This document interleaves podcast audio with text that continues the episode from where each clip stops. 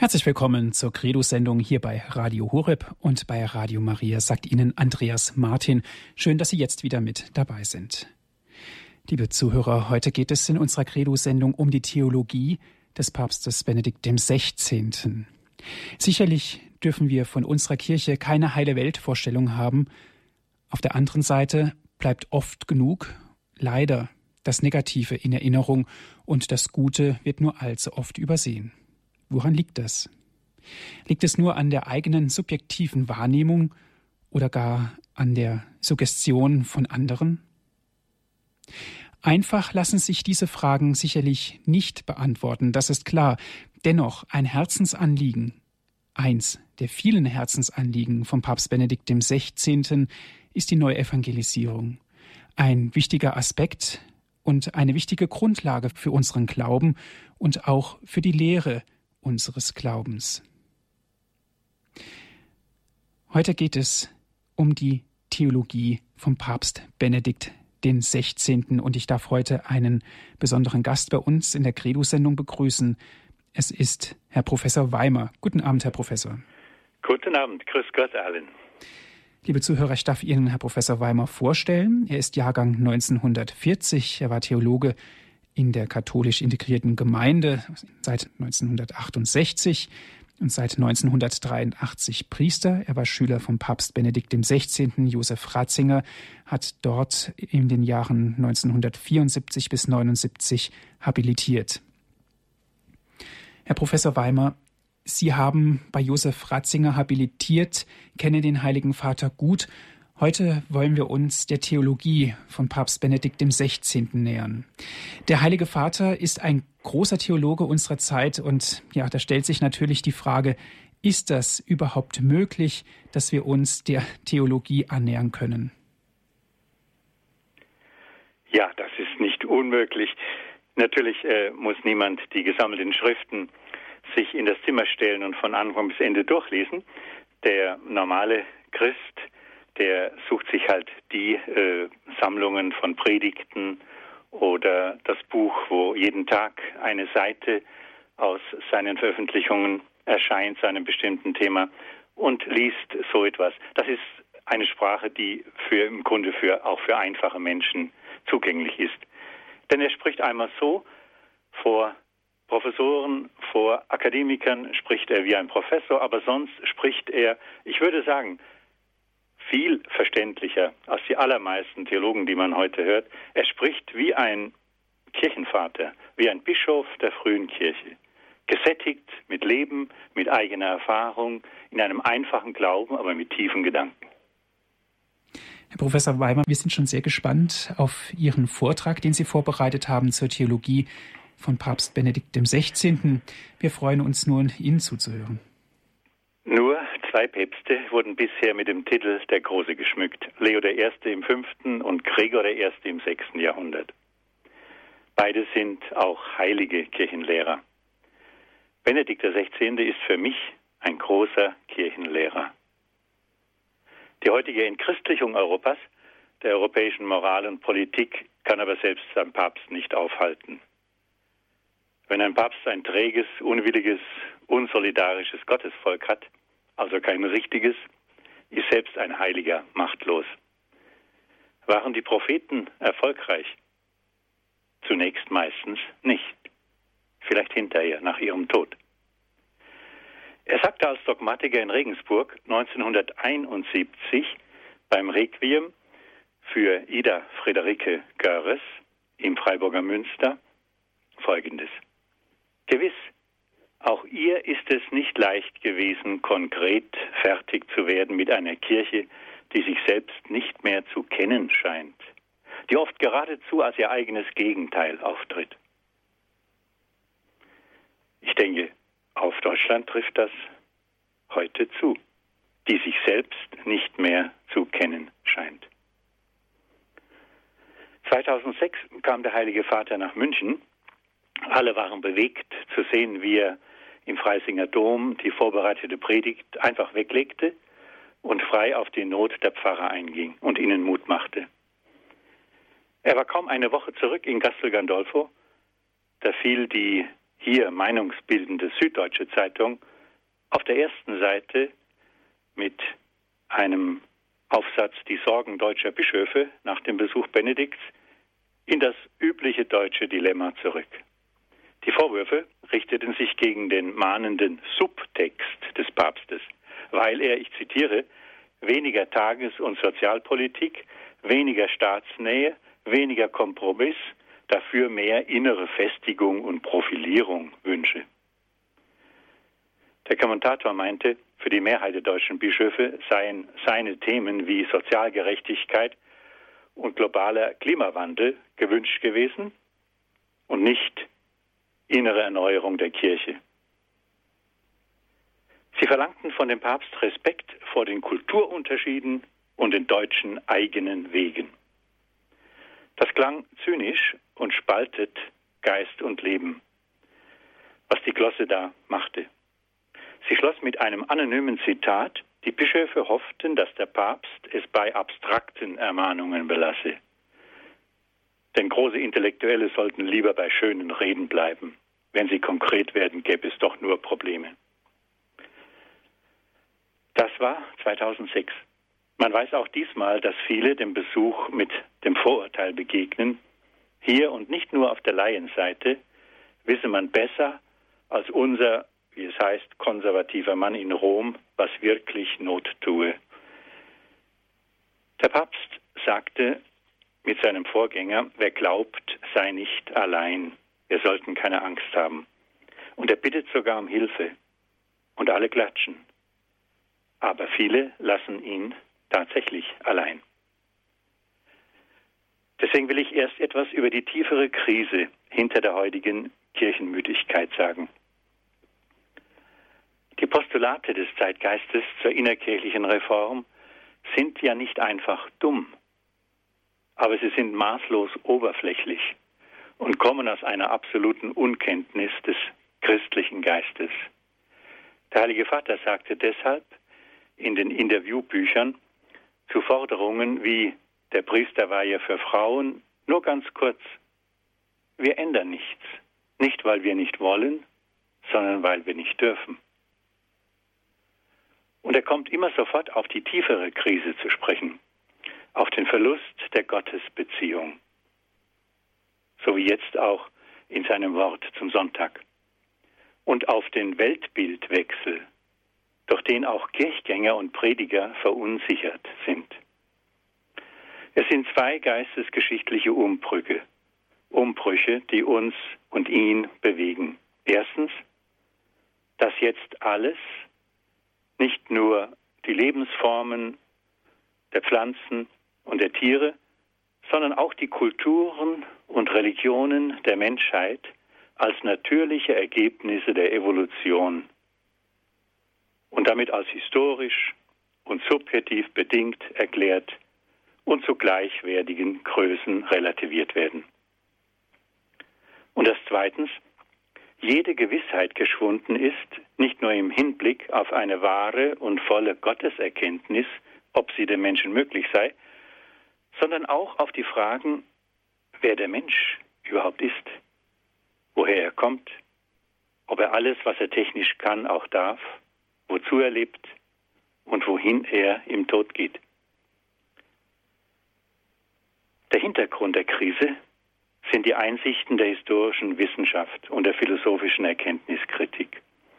Unser Horizont wurde nach rückwärts in die Geschichte und nach seitwärts global verbreitert. Die naive Zuversicht zu unserer Kirche und ihrer normativen Wahrheit ist erschüttert. Wir kennen viele Kulturen und Religionen, und können sie vergleichen, sehen aber von dieser Methode her keinen Grund, warum das Christentum wahrer sein soll als eine andere Weltdeutung. Die historische Betrachtung scheint alles bedingt und relativ zu machen. Philosophisch gesehen, es scheint keine Gemeinsamkeit zu geben zwischen unserem Geist und dem Geist Gottes unserer Vernunft und seiner Vernunft. Wir sind nicht fähig für das Absolute. Wir sind nur höhere Tiere, die so wenig Gott erreichen, wie ein Frosch im Teich ein Buch oder eine Zeitung lesen kann.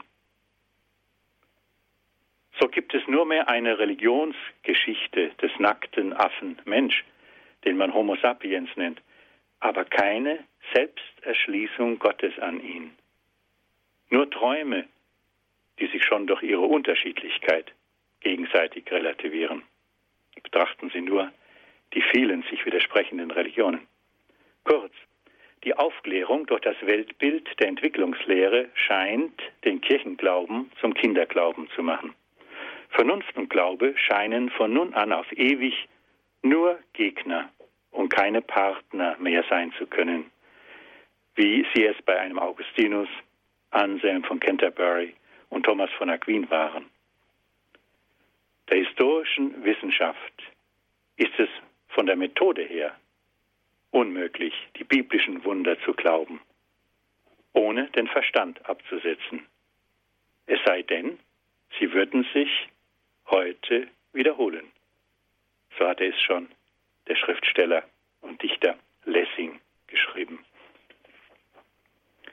Diese tiefe Verunsicherung stammt nicht aus einem bösen Willen, sondern auch aus der Sorge um die Wahrheitsfrage. Sie muss man berücksichtigen, um zu verstehen, wozu sich Papst Benedikt erkühnt. Er setzt auf eine neue Verbindung von Glaube und Vernunft. Neu meint, so wie damals in der alten frühen Kirche und so wie im Hochmittelalter bei Thomas von Aquin. Diese Verbindung wäre angesichts der geschilderten europäischen Aufklärung und der jetzigen Anbetung der Naturwissenschaften höchst nötig. Als Kardinal Ratzinger im September 1999 an der Sorbonne in Paris über seine Synthese sprach, erklärte er, dass das Christentum seine innere Vorbereitung nicht aus dem Religiösen genommen hat, sondern aus der Aufklärung in der Weisheitsliteratur der jüdischen Bibel und in der griechischen Religionskritik. Er sagte wörtlich, im Christentum ist Aufklärung Religion geworden und nicht mehr ihr Gegenspieler.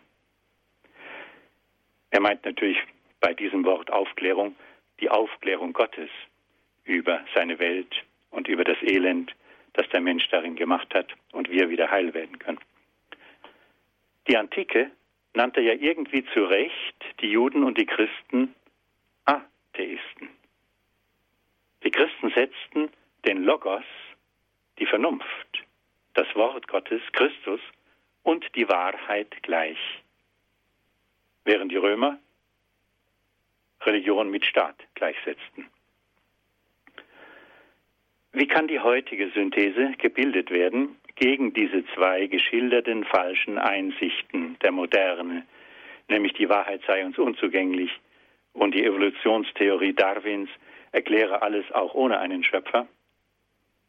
Der Papst spricht von den drei Grundkräften des Menschen, Verstand, Gefühl und Willen, und er spricht ihnen das Vermögen zu, die Wahrheit und damit auch Gott zu erkennen wenn sich Verstand, Gefühl und Wille nicht selbst verschließen, sondern sich gegenseitig öffnen und reinigen. Dann könne der Mensch sich auch öffnen und den erkennen, der aus Liebe die Welt gewollt und geschaffen hat, um sich dem Menschen zu zeigen. Die rationale Kraft kann bis zum Monotheismus, zum Eingottglauben Israels durchstoßen, wie es in Israel ja geschah. Der Verstand entdeckt die wahre Religion aus der Spiegelung der Liebe Gottes zur Welt. Der erlösungsbedürftige Mensch überschreitet im Akt des Glaubens sein Ego, sein Ich und öffnet sich für die anderen und wird so auch fähig, sich der Wahrheit zu öffnen, sie zu erkennen und die Liebe Gottes zu empfangen. Nur wer sich öffnet, empfängt. Nur wer die Hände aufmacht, dem kann man was hineinlegen. Nichts am Menschen wird in dieser Synthese verneint. Alles braucht nur geläutert und gereinigt zu werden. Reinigung ist eines der wichtigsten Schlüsselworte dieses Theologen Ratzinger für alle Vermittlungen zwischen Erde und Himmel. Es ist die, das Wort für eine konkrete Beschreibung des Axioms, des Grundgesetzes. Die Gnade zerstört nicht die Natur, sie setzt sie voraus, baut auf ihr auf und vollendet sie. Reinigung nennt er diesen Vorgang. Als Josef Ratzinger im Jahr 2000 seine Einführung in das Christentum mit einem 18-seitigen neuen Vorwort herausgab, schrieb er über das inzwischen herangewachsene neue Hauptproblem der Kirche. Das Hauptproblem der Verwischung der Unterschiede zwischen den Religionen bei vielen Theologen. Er schrieb, wenn ich die Einführung in das Christentum heute noch einmal zu schreiben hätte, müssten all die Erfahrungen der letzten 30 Jahre in den Text eingehen, der dann viel stärker, als es damals angezeigt schien, auch den Kontext der interreligiösen Fragestellungen aufnehmen müsste. Bei diesem Hauptproblem der notwendigen, er nennt es Unterscheidung des Christlichen, gehe es ihm um die Veränderung des Gottesbegriffs im heutigen Zeitgeistdenken. Die Frage, ob Gott als Person oder apersonal zu denken sei, ich zitiere, scheint nun zweitrangig. Zwischen theistischen und nicht theistischen Religionsformen ist kein wesentlicher Unterschied mehr erkennbar. Und weiter, ganz allgemein aber entsteht eine Relativierung der einzelnen Religionen und man ist sich weithin einig, dass dieses Geheimnis, gemeint ist das unnennbar Göttliche, sich in keiner Offenbarungsgestalt ganz zeigt, dass es immer nur verschüttet und bruchstückhaft und doch als dasselbe und eine geahnt und gesucht wird. Damit aber treffe man das Herz des biblischen jüdisch-christlichen Glaubens. Ihnen begegnet das laufend in Äußerungen, die man so hört, wenn einfach alle Religionen gleichgestellt werden, wenn man Buddha neben Jesus stellt und bunt durcheinander zitiert und eben davon ausgeht, dass jeder im Grunde dasselbe sage und übrigens auch immer nur einen Teil der Wahrheit sagen könne. Der Papst nennt die großen Folgen, zitiere, wo Gott wie im Buddhismus ganz unpersönlich gefasst ist, als das reine Nichts im Verhältnis zu allem, was uns wirklich erscheint. Da gibt es keine positive Weltbeziehung Gottes. Da ist Welt als Quell des Leidens zu überwinden, aber nicht mehr zu gestalten. Die Religion zeigt dann Wege der Weltüberwindung, der Befreiung von der Last ihres Scheins, aber keine Maßstäbe, wie wir in der Welt leben können, keine Formen gemeinschaftlicher Verantwortung in ihr. Etwas anders stellt sich die Sache im Hinduismus dar. Das Wesentliche ist die Identitätserfahrung. In meinem Grunde bin ich eins mit dem verborgenen Grund der Wirklichkeit selbst. Das berühmte Tattvam Asi der Upanishaden. Die Erlösung liegt in der Befreiung von der Individuation vom Personsein. Soweit der Papst in diesem langen 21-seitigen Vorwort, neuen Vorwort zu dem, also auf Seite 21 stand dieser letzte Satz, zu der Neuausgabe Einführung in das Christentum. Woran, wie kann man den biblischen Glauben denn von menschengemachten Religionen unterscheiden? Ich möchte das einfach in meinen Worten zusammenfassen, was man beim Papst in einigen Büchern lesen kann. Ich möchte es unter die Überschrift setzen, Gott spricht, wenn der Mensch hört als wesentliches Moment, das dieser Theologe betont. Gott kann nur sprechen, wenn wir unser Herz öffnen und hören. Im Hören spricht er. Er telefoniert ja nicht mit uns, sondern unser Herz spürt, was Gott sagen will. Aber wann spürt das Herz das? Da muss der Mensch gereinigt sein. Darüber sagt er Folgendes. Josef Ratzinger teilt das heilsgeschichtliche Modell der Offenbarung. Das heißt, Gott sprach nicht durch diktierte Dekrete, sondern durch die Geschichte mit Israel. Tausend Jahre lang. Der Neuansatz gewann er durch einen breiten Hintergrund, durch seine Bonaventura-Studien, durch sein Interesse für die alttestamentliche Theologie, Durch die Konzentration auf den gottmenschlichen Mittler Jesus Christus und die Erkenntnis einer fortdauernden Heilsgeschichte und Lebendigkeit der Tradition in der Kirche bis heute. Vor allem aber auch durch seine Leidenschaft für die Liturgie und ihre Texte und durch die Einsichten des Herzens beim Beten.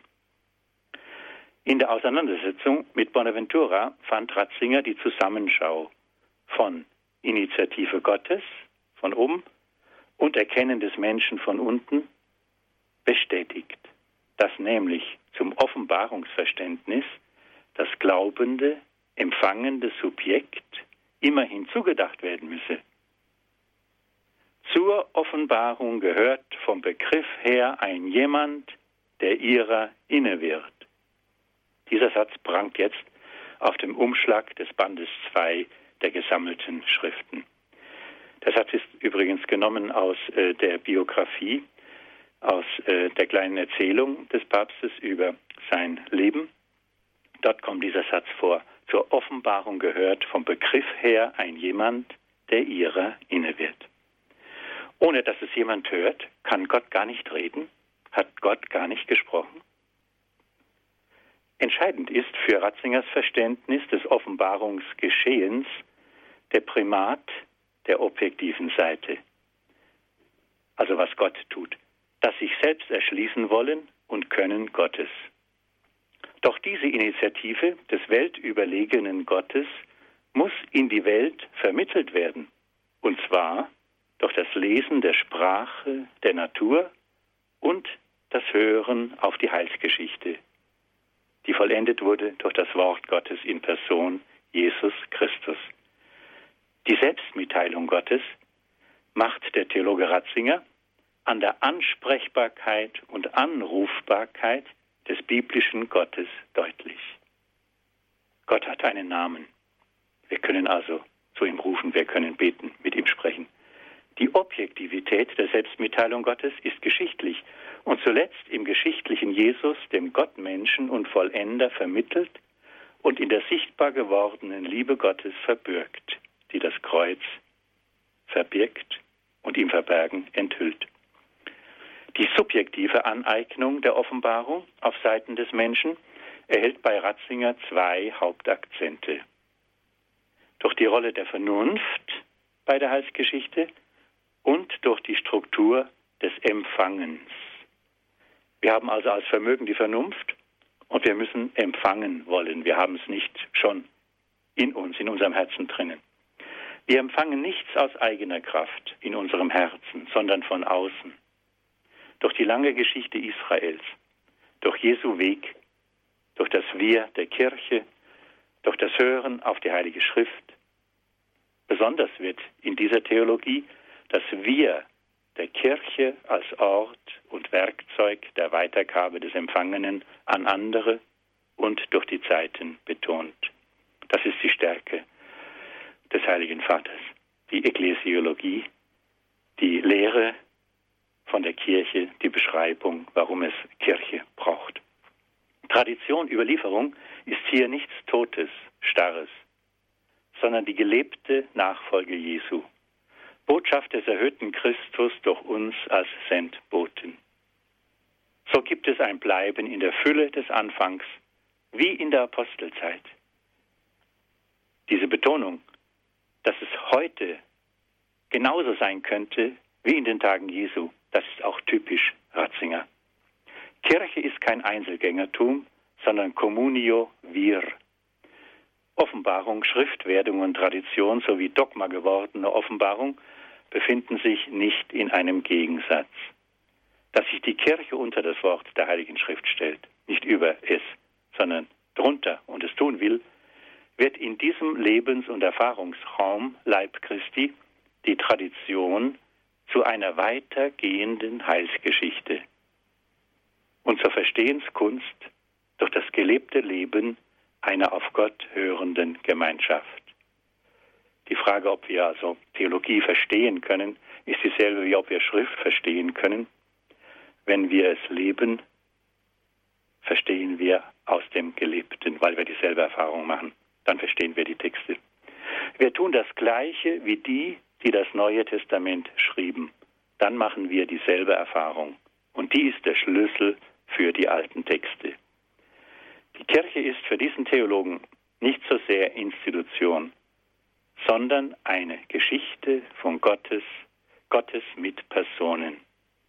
Kirchengeschichte ist, so sagt er es, das Abenteuer des Glaubens, nämlich eine Liebesgeschichte Gottes mit Personen. Weil der Papst auch die Musik für so wichtig hält und weil wir dann in den etwas kürzeren letzten Teil einsteigen wollen, in die Frage, wie Ratzinger diese Liebe Gottes, die wir lernen sollen, beschreibt.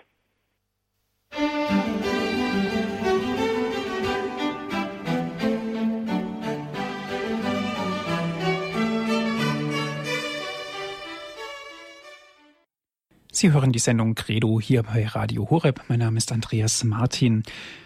Heute beschäftigen wir uns mit der Theologie Papst Benedikt dem 16. Wir hören jetzt zu Herrn Professor Weimer. Er ist uns aus München zugeschaltet.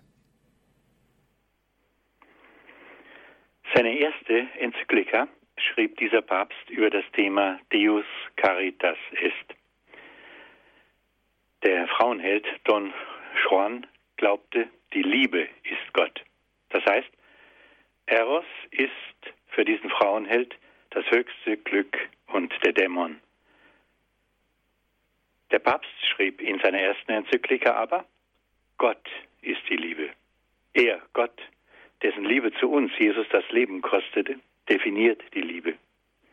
Für die es in der Ursprache der Bibel im Unterschied zum Deutschen ein eigenes Wort gibt, Agape. Das ist die sich in der Sorge für das Wohl des anderen hingebende, selbstlose Liebe. Sie kann gar nicht ein Gebot sein, weil sie ein Geschenk Gottes ist. Daher wird sie wie Glaube und Hoffnung eine theologische Tugend genannt. Nun weiß und schreibt der Papst von der Krux bei dieser Sache. Nicht nur, weil wir Menschen im Unterschied zu Gott aus Geist, Seele und Leib bestehen, gäbe es die pur schenkende und dienende, sich zum anderen hinabneigende Liebe auch unter uns Christen in Reinform gar nicht. Sie habe immer auch einen Anteil eigener Sehnsucht. Sie will auch etwas für sich bekommen. Die Agape darf und muss den Eros, wie auch die Freundschaftsliebe, Philia genannt, reinigen und in sich aufnehmen. Das erotische Hohelied mitten in der Bibel zeigt den Weg. So kann der Amor sogar zum Abbild der Ehe Gottes mit seinem Volk geadelt, statt vergötzt werden. Heute sprechen die Menschen ja von der Ehe auf Zeit und nennen diese Liebe abschätzig eine versklavende Beziehungskiste. Paul Claudel hat in seinem Welttheaterstück Der seidene Schuh das Problem zwischen der verheirateten Proesa und dem Liebhaber Rodrigo noch so behandelt dass die irdische Liebe die himmlische, die sakramentale nicht verraten dürfe und wie sie ihre Erfüllung in einem vergeistigten Sinn suchen müsse. Die Gnade muss nach Claudel auf krummen Zeilen gerade schreiben, solange wir Erbsünder sind, und scheidet die Geretteten von den Bösen, die sich nicht durch die Vergebung erlösen lassen. Das Drama, die Liebe zu reinigen, erklärt letztlich auch einzig die Frage, warum Gott nur Israel erwählte und nicht ein Volk, sagen wir in Indien oder in der Karibik, nämlich nur Israel wählte diesen anspruchsvollen Gott und ließ ihn sich bis zur Wahrheit über das menschliche Herz aufklären. Nur Israel hörte ihn. Er hätte alle gewollt und sprach in jedem Gewissen. Die Enzyklika spricht deshalb viel vom Alten Testament und der in ihm erzählten einzigartigen Liebesgeschichte Gottes. Wir Heiden wurden ihr später ja eingefügt. Wir Germanen hatten nur einen irdischen Gott der Natur mit dem Antlitz der geliebten Frau in der blauen Blume zu vereinigen gesucht. Lesen Sie mal die Romantiker Ludwig Tieck. Was der Papst mit der Bibel noch in Erinnerung ruft, ist dass Wir im Leib Christi das größer ist als die Gemeinschaft von zwei Liebenden. Die Christen kommen nicht nur am Tisch der Eucharistie zusammen, ihre Agape hat Bedeutung für den Alltag, hat einen sozialen Charakter. Sie bilden handelnde, politisch handlungsfähige Gemeinschaften. Wenn man die Worte der Enzyklika wirklich ernst nehme, müssten aus den Pfarreien lebendige Gemeinden werden, vor sozialer Diakonie sprühende Diözesen. Und es beginne ein wirkliches globales christliches Teilen mit den benachteiligten Bistümern auf der Welt. Der zweite Teil über das Liebestun der Kirche als einer Gemeinschaft der Liebe greift auf das Bild zurück, das uns die Kirche des dritten und vierten Jahrhunderts bietet. Damals hatten ihre Liebeswerke die Welt in Erstaunen gesetzt. Das römische Imperium übergab der Kirche, sieben bis zehn Prozent waren damals nur Christen, die Aufgabe, das Reich und die Welt zusammenzuhalten. Gemäß der Enzyklika soll das in der Apostelgeschichte beschriebene Leben der Urgemeinde in Jerusalem die verbindliche Verfassung der Kirche sein. Allerdings müssen wir beachten, dass es trotz des Schlagworts alles gemeinsam keinen Liebeskommunismus wie in den Klöstern gab. Jeder blieb Eigentümer, unterstützte freiwillig die Notleidenden. Und Paulus sammelte ja in den Gemeinden auch Geld für die ärmeren Jerusalemer Gemeinde. Warum blieb die über das ganze Reich ausgebreitete Kirche nicht überall in überschaubare Gemeinden aufgeteilt? Hat sich die Vorstellung vom Christwerden und der Aufgabe des Christen verändert? Wurde man mehr eine übliche Staatsreligion? Wurde man süchtig nach Privilegien? Musste es deshalb neben der werdenden Staatskirche die neuen Tischgemeinschaften in den Klöstern geben? Als Protest? Als Rettung der alten Lebensgemeinschaft? Nachlesenswert in der Enzyklika ist die kurze Geschichte der kirchlichen Caritas und der Diakone, die als Auge des Bischofs gleichsam die Sozialminister der Diözesen waren. Oder die Argumente des abgefallenen Kaisers Julian im vierten Jahrhundert, der den Christen eine ebenbürtige Wohlfahrtspflege entgegenstellen wollte, um sie besiegen zu können. Also er war ein, als Kind Christ gewesen und ist später abgefallen als Kaiser und wollte wieder das alte Heidentum einführen. Der Papst stellt sehr klar die Unterscheidungen heraus. Allen Menschen Gutes tun, besonders aber den Glaubensgenossen, eine Diözese sein, in der es keinen notleidenden Christen gibt und dies bewerkstelligen, indem man auf der Ebene der Pfarrei zusammenhilft.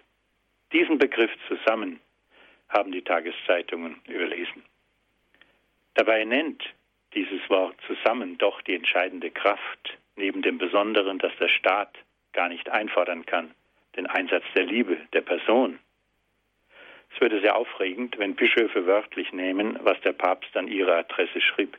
Sie sollten nicht nur Sakramente spenden und predigen, sondern auch selber wieder die Caritas pflegen was übrigens nicht heißen muss, dass das Palais eine Suppenküche wird und der Hirtenstab dort zum Rührlöffel.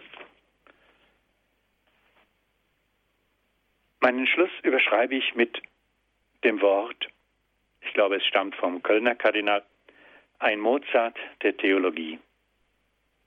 So hat man Ratzinger tituliert. Der Reichtum der Ratzinger Theologie ist damit nur angedeutet. Was müsste man alles über die Vorliebe für die Liturgie sagen? Ich benutze besonders gern auch den Exkurs mitten in seinem ersten Bestseller Einführung in das Christentum. Dort umreißt er sechs Bausteine des Christlichen. Das gleicht einer Architekturzeichnung oder einem Bauerngarten. Der erste Bauplatz der Theologie ist ihm gar nicht die Universität, sondern die gelebte Erfahrung der einfachen, Glaubenden. Aus dem Bauerngarten wird aber in der Nähe besehen ein richtiger Schlossgarten. Und es tönt, als ob dort Mozart gespielt würde. Eine weiträumige, bunte Welt öffnet sich. Glaubenswärme und blitzender Intellekt gehen miteinander spazieren. Man hört die Wortfetzen, Gesetz des Inkognito und gleich darauf Gesetz des Überflusses. Weil Gott nur, aber was heißt da nur, durch einen Menschen sprach, der am Kreuz endete, und weil beim Erlösungsdrama auf der Weltbühne das Entscheidende durch das Leiden geschieht. Aber im Dennoch der Gnade wird diese Hingabe Gottes an die Welt als atemberaubend und verschwenderisch erlebt. Inkognito und Gesetz des Überflusses. Sie soll freilich überfließen, auch im Weitervergeben des Empfangenen von mir an andere. Wer das Kapitel Freimut und Gehorsam, das Verhältnis des Christen zu seiner Kirche aus dem Buch Das neue Volk Gottes nicht kennt, kennt Ratzingers Vorstellung nicht, was die Kirche braucht. Dort entdeckt man auch den rhetorischen Schwung, sobald er auf das Thema Reform der Kirche zu Maß ihrer ersten Liebe zu sprechen kommt. Da heißt es, Zitat, ist es ein Zufall, dass die großen Heiligen nicht nur im Ringen mit der Welt, sondern auch im Ringen um die Kirche mit der Versuchung der Kirche Welt zu werden standen und unter der Kirche und in der Kirche gelitten haben. Ein Franziskus von Assisi, ein Ignatius von Loyola, der in Salamanca mit seinem Gefährten Callisto zusammengeschmiedet im Kerker der Inquisition saß und dabei den fröhlichen Mut und den getrosten Glauben hatte, um zu sagen, in ganz Salamanca gibt es nicht so viel Fußfesseln und Handschellen, als dass ich nicht aus Liebe zu Gott noch mehr verlangte. Er gab nichts von seiner Sendung und nichts von seinem Gehorsam zur Kirche preis. Wer weiß schon, dass den Theologen Ratzinger, den Bischof und Kardinal und auch den Papst die Frage bewegt, warum ist das Böse so stark in der Welt? Und auch in der Kirche und Gott scheinbar so ohnmächtig? Warum machen wir es unserem Schöpfer mit seinem Geschenk der Freiheit an uns so schwer? Hätten Sie vermutet, dass die folgende Überlegung in einer Fastenpredigt in München über das Kreuz für den Rabbi Jesu von einem späteren Papst stammen kann? Der Passus lautet, einen durchschnittlichen Professor kreuzigt man ja nicht. In dem Buch Eucharistie, Mitte der Kirche, auf Seite 9. Gar nichts habe ich über das gesagt, was auf dem Schildchen Endgültigkeit und Hoffnung für das Beet in der Mitte des Gartens steht, mit dem ich seine Theologie verglich. Dabei hat Josef Ratzinger eine ganz revolutionäre Sicht der letzten Dinge vorgetragen, so revolutionär, dass sie zurück bis zu Paulus und Jesus geht. Nämlich, das Ende der Welt hat schon begonnen. Die Auferstehung mit Christus hat in unserer Taufe schon begonnen. Bei Gott gibt es nur das Heute, denn das Ziel ist mit Jesus schon erreicht. Es geht um ein Heil, auch schon in der Geschichte, innerhalb der Grenzen der Weltzeit, um die Geschichte unseres Lebens mit Gott in Gottes Geschichte mit seinem Volk. Der Akzent liegt nicht auf Sterben und Weltende, sondern auf der Mitte der Zeit, auf dem Heute. So lernte er es von Bonaventura und entdeckte Jesu Änderung und Vollendung der jüdischen Gedanken zum Reich Gottes auf Erden. Die Zukunft ist offen, aber das Entscheidende ist schon da. Er nennt es in seinem zweiten Jesusband auf den letzten Seiten die präsentische Eschatologie. Selbst die sogenannte Wiederkunft Christi ist nicht ein rein zukünftiges, sie hat schon eine Gegenwartsform, die Bernhard von Clairvaux Adventus Medius nannte, mittlere Ankunft in der Zwischenzeit, für uns mitten im Leben. Der Papst legt die Weisen dieser mittleren Ankunft so aus, er kommt durch sein Wort, also durch die Bibelworte, er kommt in den Sakramenten, besonders in der Eucharistie. Er schrieb einmal, jede Eucharistie ist Pausi. Er kommt durch Worte und Ereignisse in unser Leben. Und er kommt auch epochal in großen Gestalten wie Franziskus, Teresa und so fort. Wir dürften und sollten sogar beten, dass er auch heute komme in neuen Zeugen und Reformern für sein Reich auf Erden. Das sind die Schlussseiten des zweiten Bandes. Wir Schüler des Papstes haben eine Stiftung gegründet, um die Anliegen dieses Theologen zu fördern. Unser Logo zeigt ein aufgeschlagenes Buch, einen Schlüssel dazu und die Jakobsmuschel aus dem Wappen des Papstes. Warum die Muschel? Weil die Kirche noch pilgernde ist, vor allem aber, weil sie an eine von Josef Ratzinger geliebte Legende über die Grenzen der Theologie erinnert. Augustinus ging am Meeresstrand entlang und rätselte über die Dreifaltigkeit Gottes. Da traf er auf einen Knaben, der in einer Sandkuhle schöpfte und schöpfte und auf die Frage, was er wolle, sagte, das Meer hier hinein tun. Nun wusste Augustinus die Antwort auf seine Fragen nach dem einen und doch trinitarischen Gott. Er und das Geheimnis seiner Liebe sind so unerschöpflich wie das Meer. Und selbst alle Glaubenseinsicht bleibt Kinderwerk. Herzlichen Dank, Herr Professor Weimer, für Ihre Auslegungen. Liebe Zuhörer, Sie können sich gerne jetzt mit einbringen in die Sendung. Sie dürfen gerne Ihre Fragen stellen. Wir freuen uns, wenn wir jetzt miteinander ins Gespräch kommen.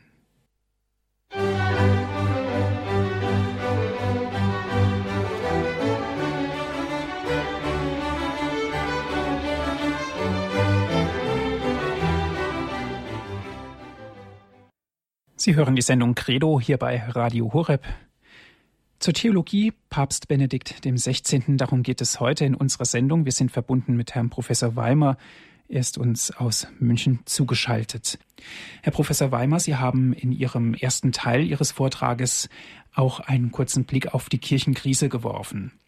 Aber sicherlich ist es doch auch eine große Chance, um neue Aufbrüche gedeihen zu lassen. Ja, der Heilige Vater hat ja in der letzten Zeit wiederholt sehr deutlich gemacht, dass er zum Beispiel das Erscheinen dieser sehr, sehr vielen geistlichen Bewegungen für ein Zeichen des Heiligen Geistes hält. Für ihn ist das ein sichtbarer Neuaufbruch. Was er natürlich äh, möchte, ist, dass äh, dieser Neuaufbruch auch äh, intellektuell, geistig, theologisch auf gute Füße kommt, sodass er die Fragen der suchenden Zeitgenossen erreicht. Es scheint ja so, als ob äh, Leute, die klug sind, das Christentum wegwerfen müssten, während sozusagen nur die einfachen Leute es in der Kirche noch aushalten. Und deswegen dreht er den Spieß um und sagt, wir müssen erkennen, dass äh, der Glaube und die Vernunft zusammengehören. Schon der letzte Papst hatte damit begonnen, mit der Enzyklika Glaube und Vernunft. Die Kirche atmet aus zwei Lungen. Sie hat zwei Flügel, sie fliegt auf zwei Flügeln. Die Vernunft, also das, was äh, sozusagen dem Glauben zu widerstehen scheint, wird gerade benutzt, weil das in der Kirche des Mittelalters, in der Kirche des Altertums, äh, die große Synthese war zwischen Glaube und Vernunft. Warum sollte es sie heute nicht geben? Das andere ist natürlich diese leidige Debatte, vor allem in deutschsprachigen Ländern, um die Kirchenreform. Das ist äh, erstens in der übrigen Welt ein bisschen anders. Und zweitens äh, muss man da sagen, der Papst äh, hat schon seit 1970, schon eigentlich seit 1958, da habe ich den ersten Aufsatz in Hochland gefunden, hat er gesagt, die Kirche wird schrumpfen, sie wird kleine Zahl werden und das wird wieder eine neue Qualität haben. Hat aber auch da immer dazu gesagt, hat das Bild der Waage benutzt, die Minderheit der Christen, die wieder Salz sind, müssen das Gleichgewicht der Welt halten. Sie müssen die anderen sozusagen im Gleichgewicht halten. Sie müssen so leben, dass die anderen sich am Riemen reißen und sagen, na, wenn die Christen das können, ein bisschen davon können wir auch. Weil es geht um äh, das Heil aller, es geht um das Gleichgewicht des Heils in der Welt und nicht einfach nur um das Überstehen der Krise durch die Kirche, dass man dann schnell frauenweit damit man genügend hat, oder Zölibat abschafft, damit man genügend hat. Dann haben wir halt bald, hätten wir auch bald eine Kirche, wie die protestantische ist, nämlich noch viel elender dran wie unsere katholische. Mhm. Herr Professor Weimer, einen ersten Anrufer habe ich in der Leitung. Es ist Herr Oberröder. Er, ist, er ruft an aus Südtirol. Guten Abend, Herr Oberröder. Ja, guten Abend. Dankeschön für den wunderbaren Vortrag. Ich habe immer ein Problem, auch mit unserem jetzigen Papst. Ich habe zwei Jesusbücher gelesen und auch Gott ist die Liebe und auch den Katechismus, wo er auch äh, wesentlich beteiligt ist. Dort ist noch ganz scharf und oft von der Hölle die Rede, was alles schwere Sünde ist und wer in der schweren Sünde stirbt, wird sofort verdammt. Und jetzt äh, hat mich erstaunt, dass er in den zwei Jesusbüchern, obwohl allein in Matthäus über 33 Höllendrohungen sind, gleiches mit Höllendrohungen, die Hölle überhaupt nicht erwähnt. Natürlich, wenn man Gott als die Liebe bezeichnet, hat man Probleme. Aber ich glaube, darüber schreiben hätte er müssen. Und dieses Problem, das für viele ein großes Problem ist, und ich glaube, für die Menschen ist ein Gott der Hölle einfach nicht mehr akzeptabel. Ja, danke schön, Herr Oberröder. Herr Professor Weimer. Nein, es ist äh, wirklich so, äh, der Papst äh, vermeidet ja nicht den Ernst der Sache. Er verwendet das Wort Ernst. Und er weiß natürlich, wenn die Leute das Evangelium hören, hören sie auch Jesu Worte vom, vom Zähneknirschen und vom ewigen Feuer. Er selber hat es in den Büchern jetzt nicht benutzt, weil er werben möchte. Und den Jugendlichen hat man in den Rucksack gepackt, den Jukat, den Katechismus, wo das aber drinsteht. Und der Papst hat ihnen wärmstens empfohlen, diesen Katechismus miteinander zu diskutieren. Also man hat es sozusagen etwas äh, didaktischer gemacht, weil das Wort Hölle für viele Leute äh, nicht mehr verstehbar ist. Äh, sagt er lieber, redet er lieber über den Ernst der Sache, sonst äh, ist er in der Sache nicht abgewichen, überhaupt nicht abgewichen von, von dem Urteil, dass es das Nein zu Gott gibt, dass es den Tod gibt, dass es den ewigen Tod gibt. Also es ist, es ist eigentlich eine Frage, äh, wie man, wie man eine Sprache findet, um die Menschen wieder hinzuführen, hier wieder hinzuführen. Und ich glaube, dass der Jukat gut ist, dass er das äh, gut gemacht hat. Die Jugendlichen lesen ihn gerne. Ich kenne viele Jugendliche, die ihn gekauft haben, schon vorher, bevor sie ihn in Spanien geschenkt bekommen haben weil sie suchen schon, sie möchten Antworten haben auf die Fragen, kurze, einfache, klare Antworten. Und ich glaube, dass der Jukat das macht und dass äh, der Heilige Vater äh, in seinen, in all seinen Reden und Büchern den Ernst der Sache schon sagt. Nur hebt er nicht den Zeigefinger und droht, weil er weiß, die Leute schauen dann weg. Sie wollen das nicht Sie wollen das nicht. Und dann versucht er lieber die Menschen wieder zu locken, das biblische Wort zu hören. Und dann werden sie ja auch, auch äh, diesen Ernst dann wahrnehmen. Ja, ich denke, gerade die Sprache ist ja das wesentliche Medium, was wir haben. Und vor allen Dingen sich auf eine Stufe zu stellen, eben mit denen die gleiche Sprache zu finden und darüber dann den Glauben zu vermitteln, das Evangelium, die frohe Botschaft. Glauben der einfachen Schützen ist ein Schlagwort. Was meint der Papst damit? Der Papst meint damit etwas auch von ihm selbst biografisch Erlebtes. Er äh, hat seine Eltern erlebt. Er hat erlebt, dass der Vater ganz klar gegen die Nazis stand, vom ersten Tag an sah, was manche Bischöfe nur unklar äh, gesehen haben, dass die einfachen Menschen äh, in ihrem Herzen ungeteilt sind und noch also die Sache Gottes besser verstanden haben, oft wie, wie kluge äh, Politiker oder sich klug vorkommende Journalisten. Das ist seine, seine Lebenserfahrung. Er hat deswegen gesagt, ich muss den Glauben der Einfachen schützen und der Glaube der Einfachen trägt die Kirche. Weil für die Leute, die es kompliziert machen, die machen es ein bisschen kompliziert, um auszuweichen, um auszuweichen. Und deswegen äh, betont er den Glauben der Einfachen und äh, wenn er auf den Dörfern gepredigt hat, hier in Oberbayern oder so, ich habe manchmal auch äh, das mit angehört, da spricht er für die einfachen Menschen. Das ist äh, einfach notwendig, dass man die, die Menge der Gläubigen berücksichtigt und nicht einfach nur intellektuell, so wie sagen wir in der Vorlesung in Regensburg, etwa ein Thema behandelt oder mit Habermas spricht, nur dass beides zusammengehört, ja, dass man beides kann, wenn man es kann, so wie er, das macht das Besondere bei ihm aus. Dass er ganz auf dem auf der einfachen Sprache der Kirche und auf dem einfach gelebten Glauben der schlichten Leute aufbaut und dass er von da aus dann doch reden kann. Und intellektuell gehört er zu den Spitzen der Welt. Es gibt Leute, die sagen, der Papst ist der glückste Intellektuelle im Augenblick. Herr Professor Weimar, Sie haben gesagt, Kirche ist kein Einzelgängertun, sondern Communio. Sie ist eben eine Einheit. Nun, wenn wir uns die unterschiedlichen Religionen betrachten, besteht natürlich auch Diskussionsbedarf um die Einheit.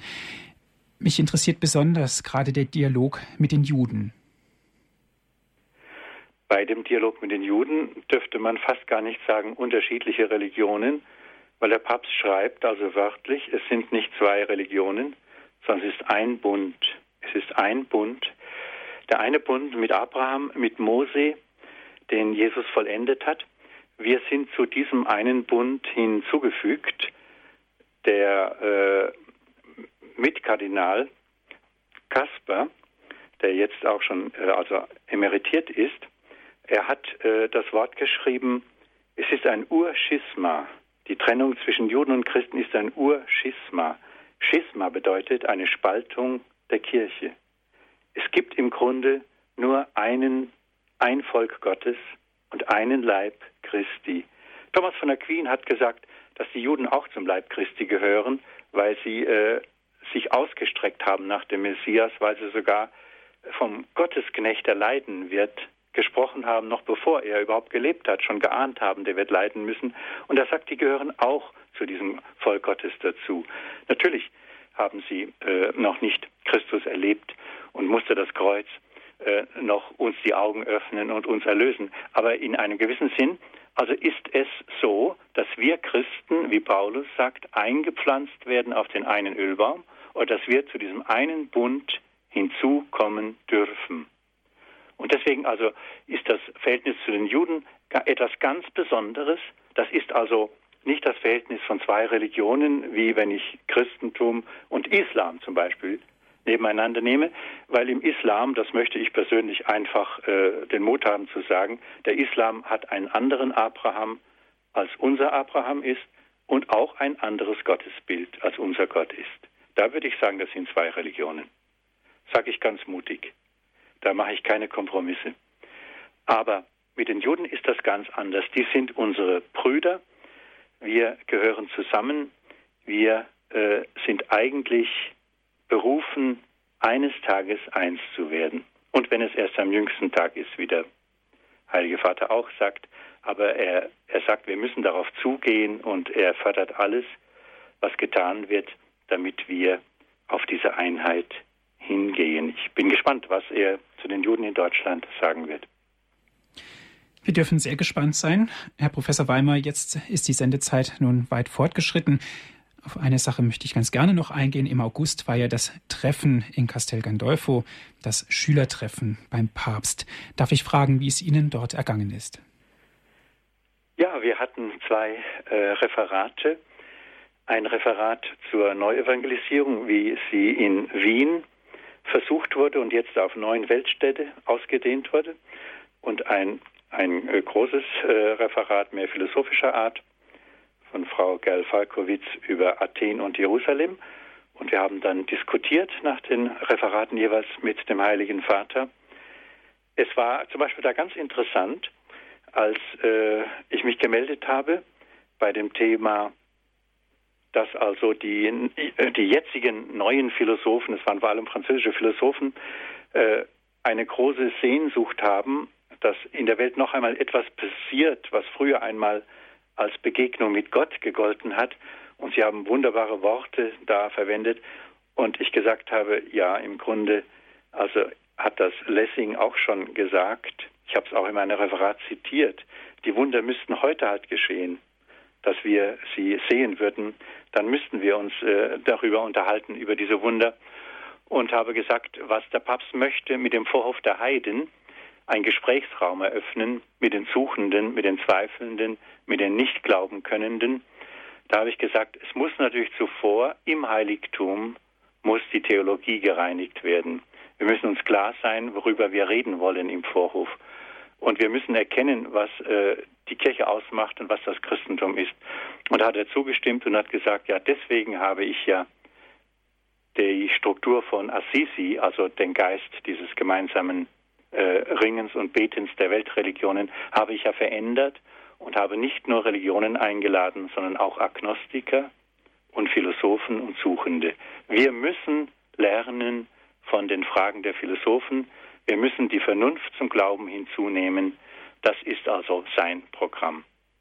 Das war also für mich äh, sehr interessant, dass er nach wie vor also diesen Weg versucht, dass die Kirche endlich, nun 300 Jahre läuft die Aufklärung, endlich wieder auf die Höhe der Zeit zu kommen, dass auch die vielen, die sich abgewendet haben vom Glauben, ich meine, die ganze Elite der Philosophen und Dichter der Neuzeit, hat sich von der Kirche fast abgewendet, dass die wieder eingeladen werden können, weil man mit ihnen reden kann.